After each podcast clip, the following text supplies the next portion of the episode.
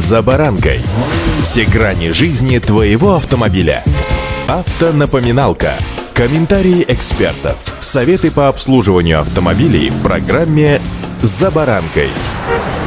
Пандемию уже назвали периодом возможностей. Несмотря на все негативные аспекты, которые касаются здоровья и бизнеса, коронавирусная история дала шанс взглянуть на многие устои, десятилетиями диктовавшие свои правила по-другому. Углубляться не стану, поскольку наша с вами тема автомобильная, то сегодня о них, любимых. С вами Александр Карпов. Здравствуйте. Автомобильные факты.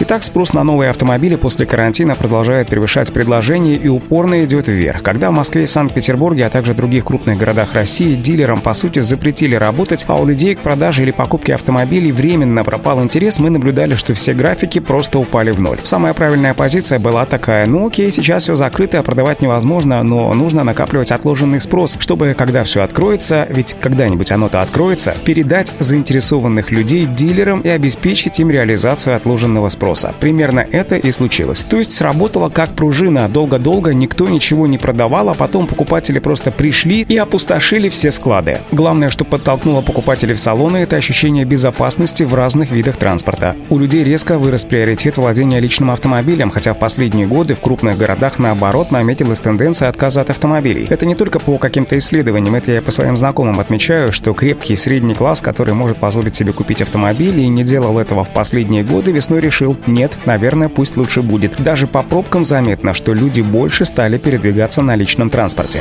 Автомобильные факты.